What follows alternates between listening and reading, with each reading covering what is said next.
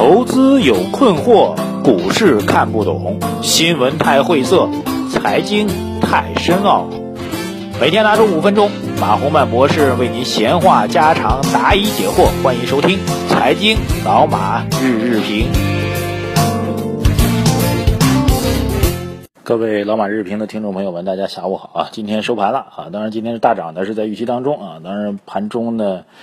呃，略有一些波澜吧，但总体上是大涨，而且尾盘又是偷袭式的吧？啊，其实昨天的尾盘也是偷袭式的，就是当大家觉得这个行情不太看好的时候，然后猛拉一下这个主力板块，然后把它拉起来。呃，两天的大阳线啊，这两天大阳线基本上是复制了美国股市的一个表现啊，美国股市的表现，但是。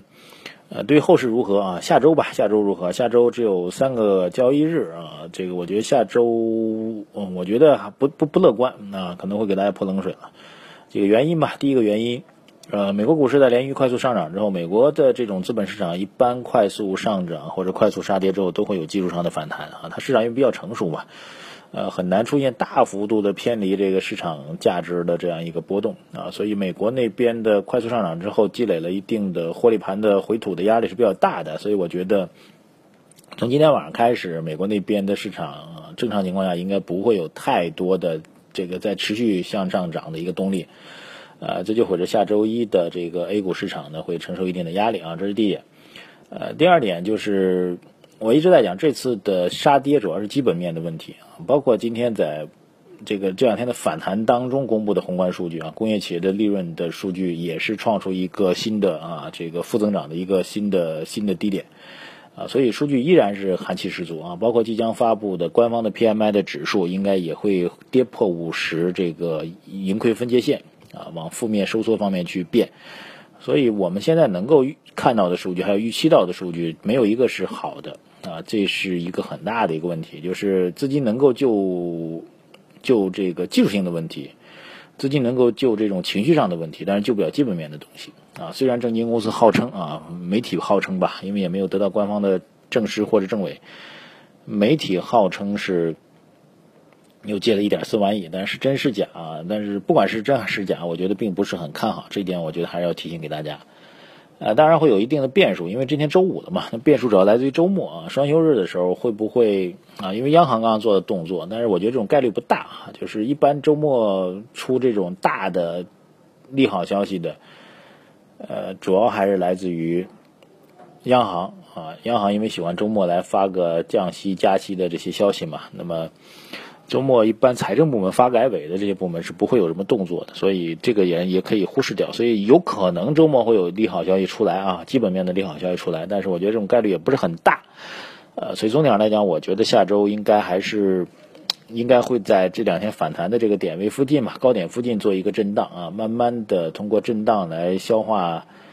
呃，套牢的筹码来以时间换空间吧，来慢慢的确认底部啊，能够确认底部就不错了，好不好？感谢各位啊，这个接下来回答大家的问题啊，首先来看一下网友的观点，老亮啊，他说，国企和地方政府的巨额负债和毫无节制的乱投资，成了形成了天量的烂资产，中国版的次债危机已经到来了爆发的根源，需要一个隐蔽的方法来让全民买单，他们起了个名字叫做国企改革。呃，说的有点狠啊，但是好像听起来有点道理啊，因为话题比较敏感吧，我就不再重复了啊。如果你有兴趣，自己翻回去听。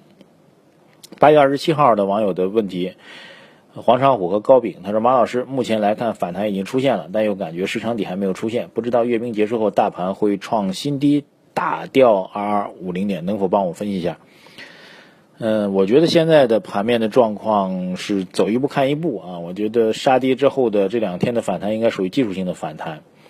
呃，底部的确认一般来说是需要二次探底的，所以我倒是基本上同意你的观点吧。那么下周三天再创新低的概率基本上是没有的，毕竟我们需要一个，对吧？大家懂的啊，一个喜庆的氛围。呃，但是喜庆的氛围之后，就是再隔一周的话，到了九月七号那一周的话，会出现什么样的幺蛾子呢？我个人的判断，我基本上同意这位啊黄长武和高炳的判断，有可能会出现二次探底的一个可能性。网友快乐大本营他说：“马博士。”人民币贬值，经济下行是应该买房产呢，还是出售房产啊？这个问题比较听起来有点复杂，但其实也不是很复杂。人民币贬值呢，其实主要是对于房地产的影响主要是，如果你想，如果有大量的外资在中国买的房地产，那么当人民币贬值的话，这些外资理论上会抛掉房地产，然后回到自己的国家去。那这样的话，房地产应该是负面的。啊，房地产的价值呢，体现出人民币资产的价值。如果您将来要需要把这些资产换成外币的话，那你肯定是亏的。但是其实对于大多数人来说都不存在这两个问题。呃，第一个，通过我多年的观察，我发现真正有外资的啊，所谓的热钱来买房地产的，在中国其实几乎没有，啊，一直是一个谣传啊。热钱来到中国完全没有必要去买房地产啊。第一，买了房地产之后手续很繁琐啊。第二，外资买房地产很难。然后你如果外资能够换成人民币的话，就趴在账上拿存款，已经比美元要爽很多了。所以我不觉得不存在这问题。呃，第二个，如果您这房产人民币的资产，您不需要急于去换成外币资产的话，您是自住的，啊，或者您是获取这个出租投资回报的，虽然回报率偏低吧，啊，但是似乎影响不是很大。呃，相反的，就是我一直提这样一种观点，就是下半年开始，我们对于房地产的刺激政策应该会加码的。所以从这一上来讲，我倒觉得。不应该因为呃，如果把人民币贬值作为一个决策的前提的话，不应该因为这个条件就决定是买还是卖房子。我觉得这个关系不是特别紧密。明啊，网友明他说：“马博士能谈谈你对下半年房地产行业的看法吗？”基本上就是这个看法啊。呃，一线城市的房地产依然会坚挺，而且今年呢还会继续到明年吧，一直会继续走高。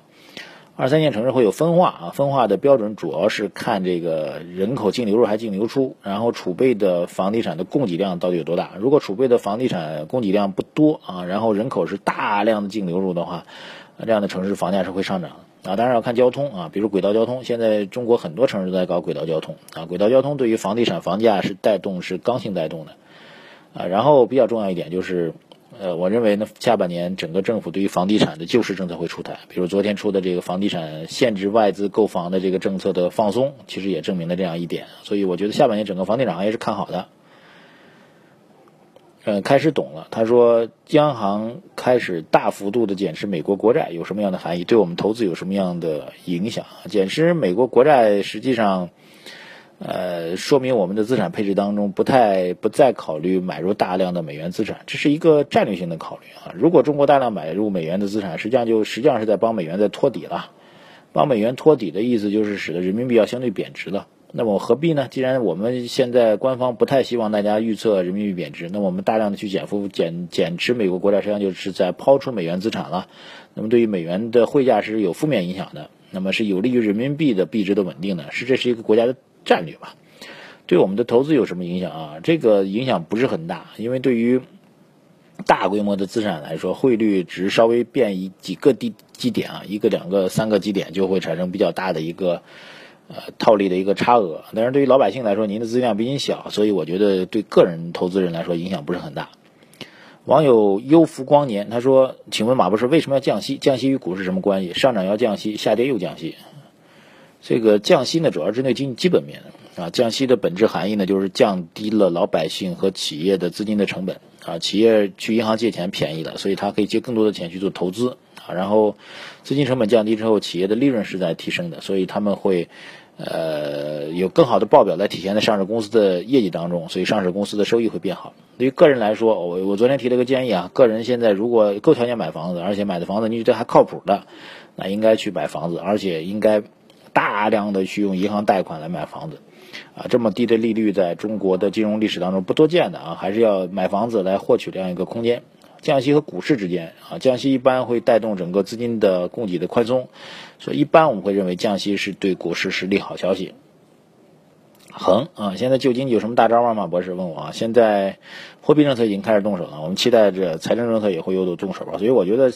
当务之急还是要稳定住经济增长的预期啊，百分之七左右的经济增长的预期还是需要稳定住的啊。虽然我们长期，另外从长期来讲啊，需要应对的是，如果经济增速会下调的话，那么这种下调会带来什么样的问题？我们能不能解决？就我昨天节目大家去翻一下啊，就是我昨天节目当中特别提到了中等收入陷阱的问题，就是经济增速大的因素经济增速下滑下滑是必然的。问题是下滑过程当中，所以可能产生的社会问题，你的政府部门能不能去搞定？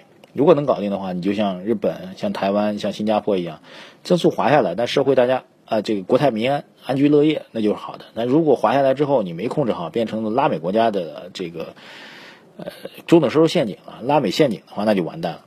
所以问题在这里啊，我觉得短期需要去防止经济增速过快的下滑，中长期需要去解决的是拉美陷阱的问题。好，谢谢大家啊！这个再次提醒大家关注我的个人的微信公号“财经马红漫”，希杰 M A H O N G M A N 啊，祝大家投资顺利吧。先投资顺不顺利再说了哈。我觉得祝大家周末愉快啊，毕竟放假了嘛，先休息两天再说。谢谢大家。我在微信公号当中跟大家多做互动和交流啊，这个还有很多朋友的问题没有办法回答。小彪、一天、魏在峰、陈飞、麦丁、草原，还有谁？飓风、东阳，简单狙击手。